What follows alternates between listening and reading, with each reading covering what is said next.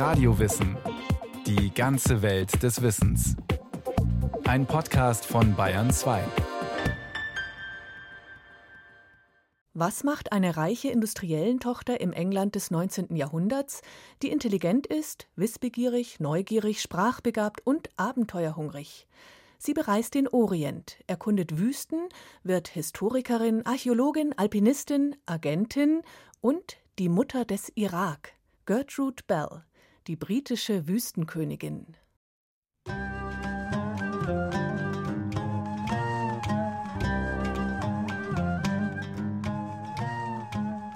Kairo im März 1921.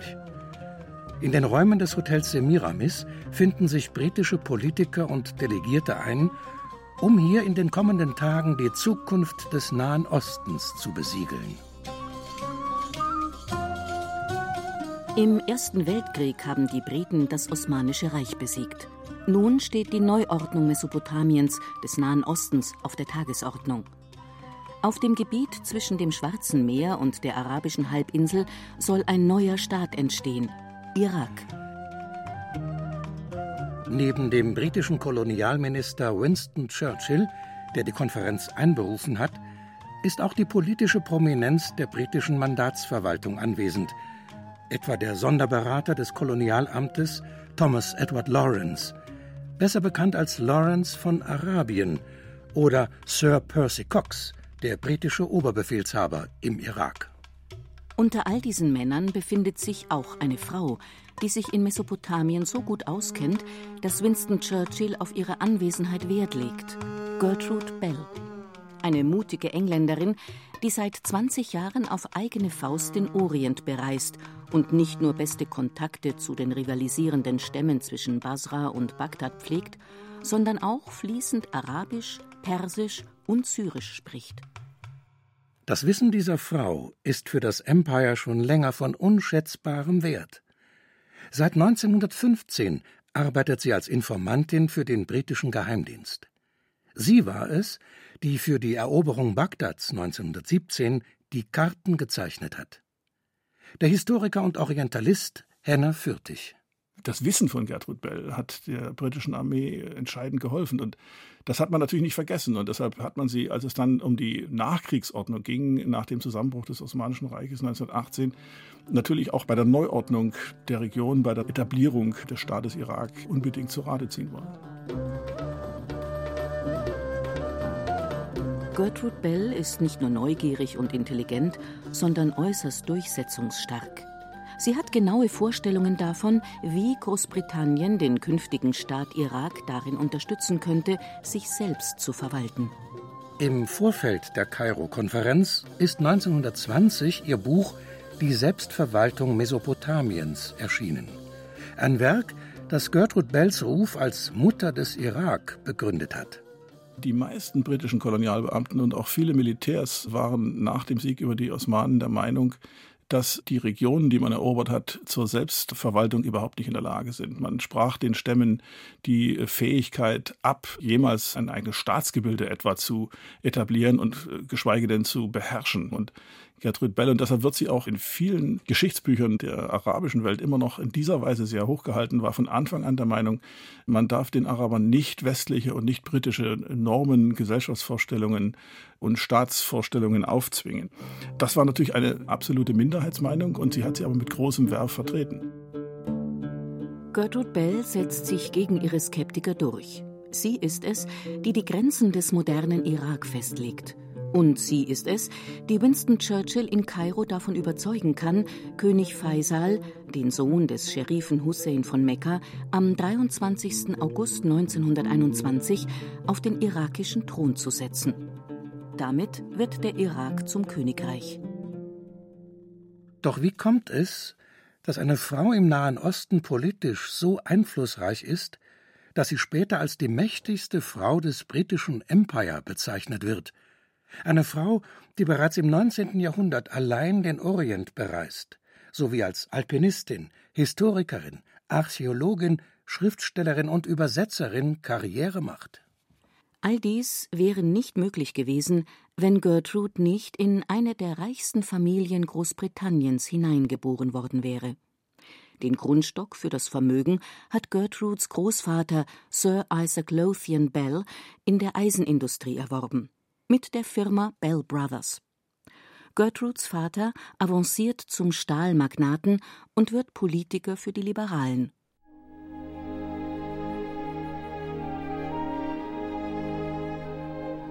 In der englischen Grafschaft Durham bei Newcastle besitzt Sir Isaac Lothian Bell ein hochherrschaftliches Anwesen.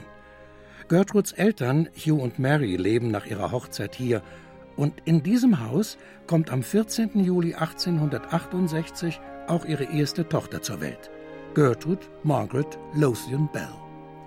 Gertrude ist drei Jahre alt, da stirbt die Mutter bei der Geburt ihres Bruders. Hugh Bell trauert lange Jahre um seine Frau. Das Einzige, was ihn in dieser Zeit tröstet, ist die Nähe zu seinen Kindern. Besonders mit Gertrud verbringt er viel Zeit. Sie gehen spazieren, klettern auf Berge, unternehmen Reisen oder pflegen den Blumengarten.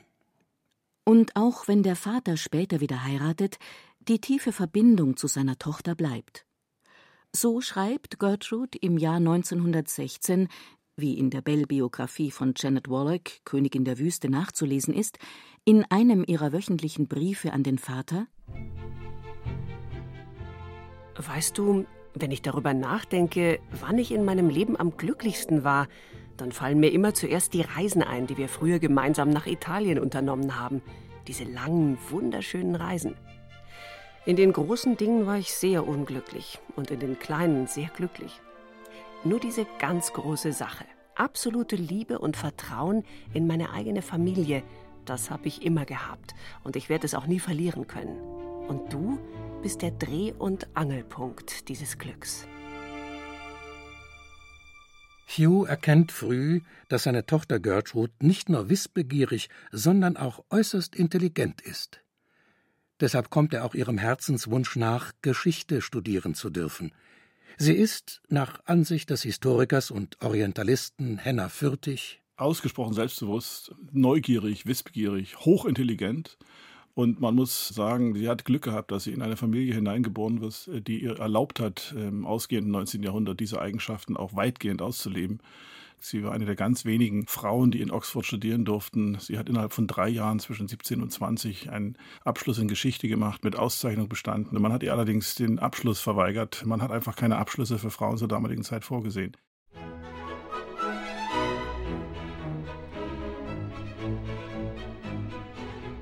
Gertrude ist nach dem Studium mit ihren 20 Jahren im besten Alter, einen Ehemann zu finden. Doch die passende Partie taucht einfach nicht auf. Weder während der Ballsaison in Bukarest noch auf den Debütantinnenbällen in London. Nach fast vier Jahren reicht es ihr, mit all den Anwärtern ihre Zeit zu vergeuden, die ihrer Meinung nach außer hohler Konversation nichts im Kopf haben.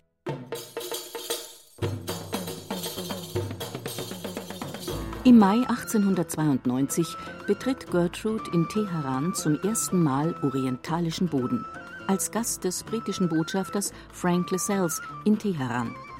Sie ist vollkommen fasziniert von der Kultur, den Menschen, der Architektur, den Gärten und den Wüsten der Umgebung. Die Liebe zur Wüste wird sie ihr Leben lang begleiten.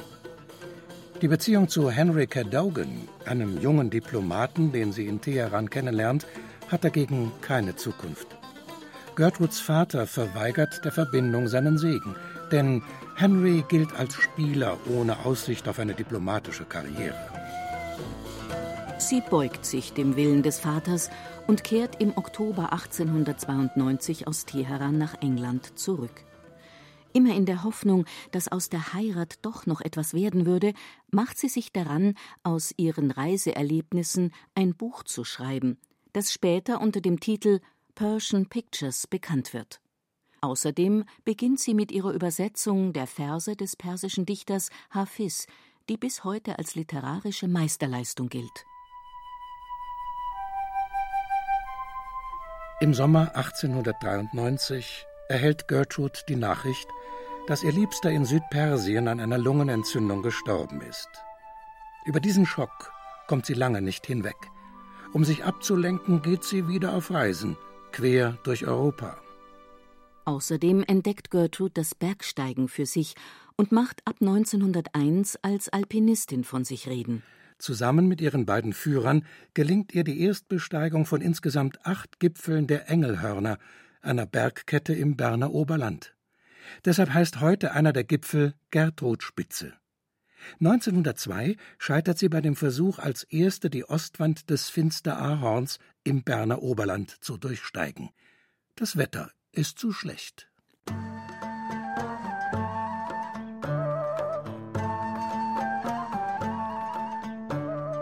Gertrude sucht immer wieder neue Abenteuer. Der Orient ruft und mit ihm unbekannte Wüsten, die vor ihr noch kein Europäer gesehen hat. Es locken archäologische Schätze, die darauf warten, von ihr entdeckt zu werden. 1899 reitet sie gegen den Widerstand der osmanischen Verwaltungsbeamten bis in die Gebirgsregion im Norden Syriens und nimmt Kontakt mit den dort lebenden Drusen auf. Über Damaskus reitet sie weiter bis zu den Ruinen der antiken Stadt Palmyra. Sie beginnt, die Einsamkeit in der Wüste zu lieben. Es ist manchmal ein komisches Gefühl, ganz allein draußen in der Welt zu sein. Aber meistens betrachte ich es jetzt, wo ich mich daran gewöhnt habe, als eine Selbstverständlichkeit. Von nun an gibt es kein Halten mehr. Nach Syrien durchquert sie in den kommenden Jahren auch bis dahin unentdeckte Gegenden in Mesopotamien und Saudi-Arabien. Sie ist zwar auf eigene Faust unterwegs, reist aber dennoch, wie es sich für eine Lady gehört, mit eigener Karawane und feinstem Porzellan. Henna Fürtig Sie ist immer mit einem Mehrpersonen-Tross gereist. Sie hatte einen eigenen Koch dabei. Viele Augenzeugen berichten sogar von einer aus Leintüchern hergestellten Badewanne. Also sie reiste für die Verhältnisse durchaus luxuriös. Allerdings nahm sie auch Strapazen auf sich. Sie hat unter Bedingungen dann auch kampiert. Die hätten viele vielleicht zum Abbruch der Reise bewegt. Sie nicht. Sie hat dann einfach weitergemacht. Der Ritt durch die Wüsten ist gefährlich, denn er führt immer wieder durch Gebiete verfeindeter Gruppen. Um das zu überleben und ungehindert reisen zu können, ist Gertrud nicht nur auf die Unterstützung der osmanischen Behörden, sondern auch auf den Schutz durch die Stammesführer angewiesen. Deren Gunst verschafft sie sich, indem sie jeden Einzelnen besucht. Bei einem dieser Besuche trifft sie den Beik, das Oberhaupt der Drusen. Mit ihm sitzt sie in einem großen Empfangsraum auf dem Teppich, isst und trinkt Kaffee. Am Ende garantiert ihr der Beik seinen Schutz, wo immer sie hingeht. Gertrud spricht mittlerweile fließend Persisch, Arabisch und Türkisch. Deshalb braucht sie keinen Dolmetscher, wenn sie während ihrer Touren die Oberhäupter der Stämme besucht. Die Beduinen sind bald sehr beeindruckt von der Lady aus Europa. Sie bezeichnen sie als Königin der Wüste. Scheichs und Stammesfürsten reißen sich darum, diese Frau als Mann ehrenhalber zu empfangen. Das bedeutet, sie muss nie den Hintereingang nehmen. Das war dann so, was heute würde man das modern sagen, ein Schneeballeffekt. Nachdem sie sich mit den ersten Stammesführern, auch mit einfachen Stammesmitgliedern verständigt und getroffen hat, sprach sich das in Windeseile rum. Es war natürlich eine Ausnahmeerscheinung, das muss man ganz klar sagen. Eine große europäische Frau, rothaarig mit grünen Augen, wie überliefert ist, das weckte Neugier. Und als die ersten Treffen zustande kamen, sprach sich das sehr schnell rum und dann, dann wollten sie alle kennenlernen. In der Liebe dagegen muss sich Gertrude Bell mit einer weiteren Enttäuschung abfinden. 1912 lernt sie Major Charles Doughty Wiley, genannt Richard, kennen. Der ist allerdings verheiratet. Eine Scheidung kommt aber nicht in Frage, sie wäre sein berufliches Aus. Wieder sucht Gertrude Bell Trost in der Wüste.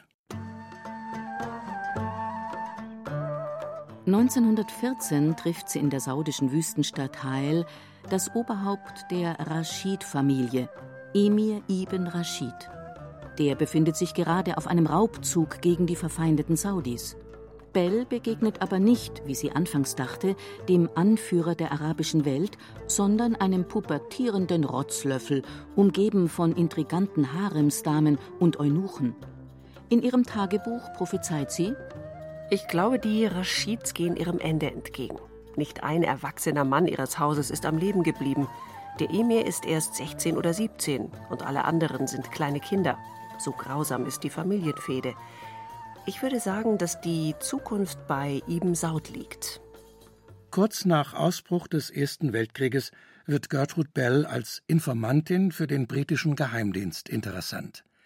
Sie gibt dem Empire die entscheidenden Tipps, wie die Herrschaft des Osmanischen Reiches in Mesopotamien beendet werden kann. Sie schlägt vor, dass die Briten eine arabische Revolte gegen die Osmanen anzetteln sollen. Henna Fürtig, ich glaube, sie hat sich nicht als Agentin verstanden, sondern als Dienerin ihres Landes, in dem Sinne, dass sie versucht hat, ihre Kenntnisse tatsächlich für ihr Land einzusetzen. Und man hat sie zunächst 1915 nach Kairo geholt, in das arabische Büro, wie das Verbindungsbüro hieß, um eben schon damals ihre Kenntnisse für das britische Militär im Nahen Osten auszunutzen. Und als man erkannt hat, wie wertvoll ihre Informationen sind, wurde sie immer stärker eingebunden.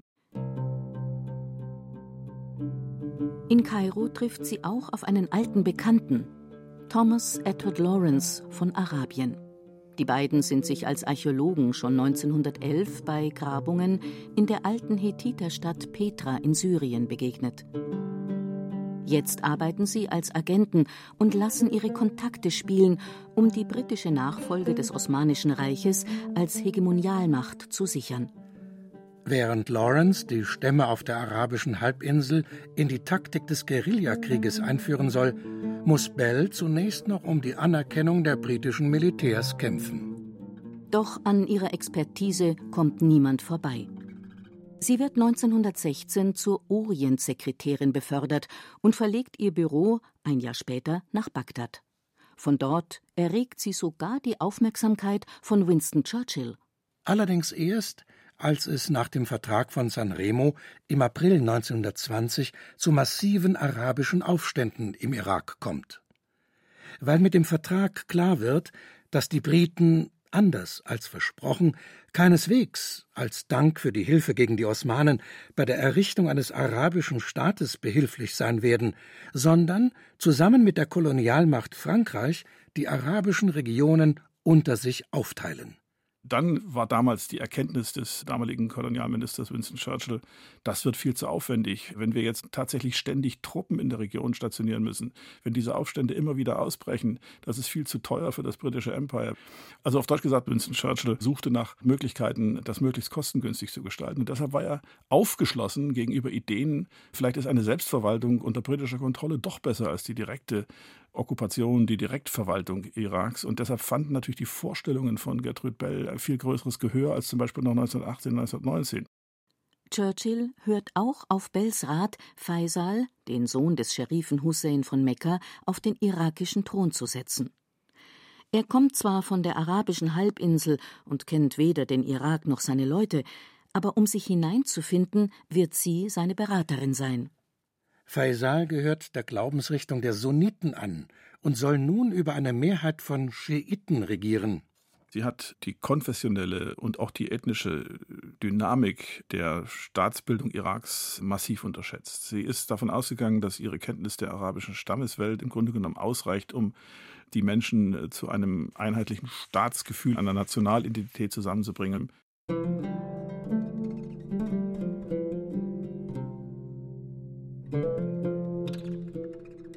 Gertrude Bell verbringt ihre letzten Lebensjahre in Bagdad. Zunächst als politische Beraterin Faisals, der jedoch ihre Ratschläge immer unwilliger annimmt und sie stattdessen mit der Aufgabe betraut, das irakische Nationalmuseum aufzubauen. Die Frau, die als Mutter des Irak gilt, muss miterleben, wie die Situation im Land immer instabiler wird. Sie leidet zunehmend unter Depressionen und den unerträglichen Schmerzen einer Rippenfellentzündung. Am 12. Juli 1926 stirbt sie, zwei Tage vor ihrem 58. Geburtstag, an einer Überdosis Schlaftabletten. Es ist bis heute nicht sicher, ob sie sich das Leben genommen hat, aber für Henna Fürtig spricht viel dafür. Sie war 1926, als sie gestorben ist, tief enttäuscht. Irak äh, war ein sehr destabiles Land. Faisal blieb letztendlich der Fremdling im Land. Die meisten Iraker konnten sich mit der haschemitischen Herrschaft, also mit der Herrschaft Faisals, nicht wirklich abfinden. Es gab ständig Aufstände. Die Kurden suchten nach Selbstverwaltung. Insofern von einem Einheitsstaat Irak war man im Jahr ihres Todes weit entfernt und sie hatte auch keinen politischen Einfluss mehr. Und sie war es einfach gewohnt, im Mittelpunkt zu stehen. Sie war eine ganz prominente Person in der Zeit von 1900 bis 1920 und es fiel ihr wahrscheinlich schwer loszulassen. Anders als Lawrence von Arabien wird die einst mächtigste Frau des britischen Empire nach ihrem Tod nicht berühmt. Ausgerechnet die Frau, die Zeit ihres Lebens so viel Aufmerksamkeit erregte, weil sie sich so ganz allein draußen in der Welt behauptet hat.